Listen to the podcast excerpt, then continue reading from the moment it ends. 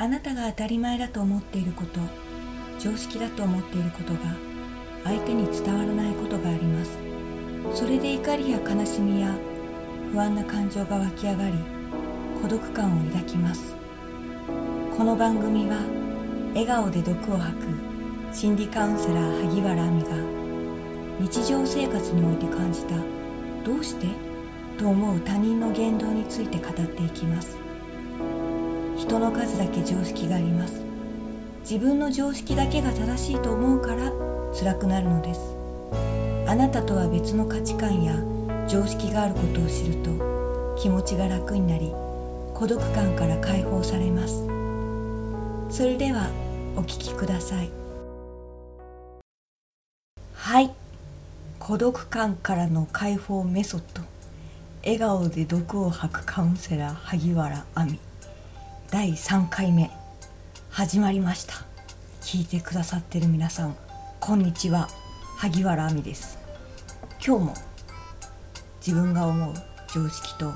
違う常識というお話ができたらなと思います。私はカウンセリングをしているんですけども心療内科でカウンセリングする機会がありまして心療内科の場合は患者さんですよね。カウンセリングルームの中ですとクライエントと、まあ、来談者ってことでクライエントって呼ぶんですけどもやはり病院なので患者さんとなってくるわけですよね。患者さんを診察したお医者さんがカウンセリング受けた方がいいんじゃないですかっていうことでカウンセリングを受けられる患者さんのカウンセリングをしてるっていうことなんですけどもさまざまな年代の方のお話を聞く機会がありまして今回は大学生ぐらい10代後半から20代前半くらいの方のお話を聞いているとよく耳にするのが両親から「大学はできるだけいい大学に行きなさい」「いい大学に行って大手企業に勤めて安定した収入を得て安定した収入を得た人と結婚しなさい」であったりとか不登校といいますか大学に行けなくなった患者さんに対して両親は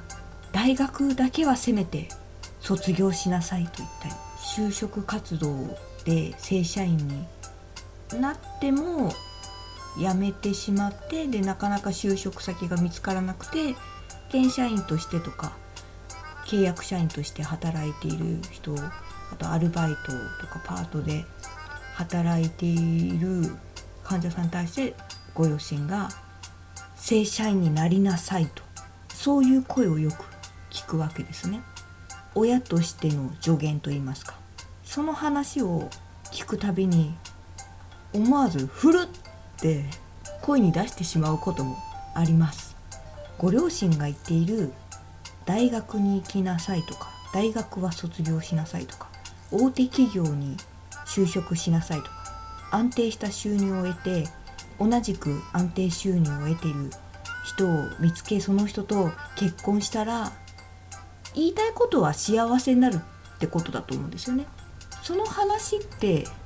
一昔前20世紀昭和時代の話をしてませんかって私は思うんですね。つまりご両親自身が高校生や大学生だった頃の常識ご両親が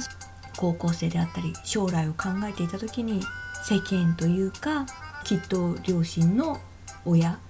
から大学は行きなさいとかできるだけいい大学に行っていいところに一流企業に就職しなさいとか言われたのをそのまんま今自分の子供たちに言ってるのかなって思いますね。でもそれ2 3 0年前の話ですよね？と思ってしまうんですよね。2 3 0年前の話を今の高校生や大学生に押し付けてるってことなんですよね。まだその10代後半とか20代前半特に学生ですから親が学費とか払ってるわけですよね。そうなると子供は親の言いなりになりがちですけれどももうその親の言ってる話って2 3 0年前の常識の話をしてるんですよってことに気づいてほしいなと思います。実はこの一般常識多分これ一般常識に入ってると思うんですよね。大学に行くできるだけ有名大学に行く偏差値の高い大学に行くそしたら一流企業大企業上場企業有名企業に入れる可能性が広がる。で入ってしまえばこっちのもんみたいな。定年するまで会社がお世話してくれるみたいな。年功序列とか終身雇用とか。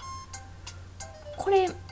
多分まだ常識として残ってるんだろうなと。一般常識として。実は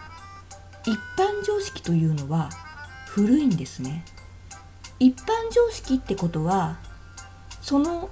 常識が一般的に広がるってことなのでだからほぼほぼの人までに到達しないと一般常識にならないんですよね。ってことは時間かかってるわけですよ。隅々まで浸透するのに。だからこう何十年かかけて浸透して。でやっと根付くというか大体の人が大学は行った方がいいんだと。偏差値の高い大学に行った方がいいんだ。そうしたら一流企業に入れるんだっていうのはこう隅々までその情報が入ってきて初めて一般常識になるのでもう完全に古いんですよね。学歴が高いのが一番と言ってるのはさらに一昔前の家柄が一番って言ってるのともう古いっていう部分では一緒なんですよね。なので特に10代後半から20代前半の方はまだまだ親の言うことを素直に受け入れている年代なのかなと思うのでその親がきっと一般常識的なことを言ってることはそれは2 3 0年前の古いことを言ってるんですよっていうのに気づきあ2 3 0年前の古いことを言ってるんだなってことを覚えておいてほしいですね。逆に今を知っているのは子供の方なんですよね。親たちはもう2 3 0年前の話をしてるんで今の話してなくて古いってことなんですよ。だから自分の感性の方を信じてほしいですね。最後までお聴きいただきありがとうございます。孤独感からの解放メソッド。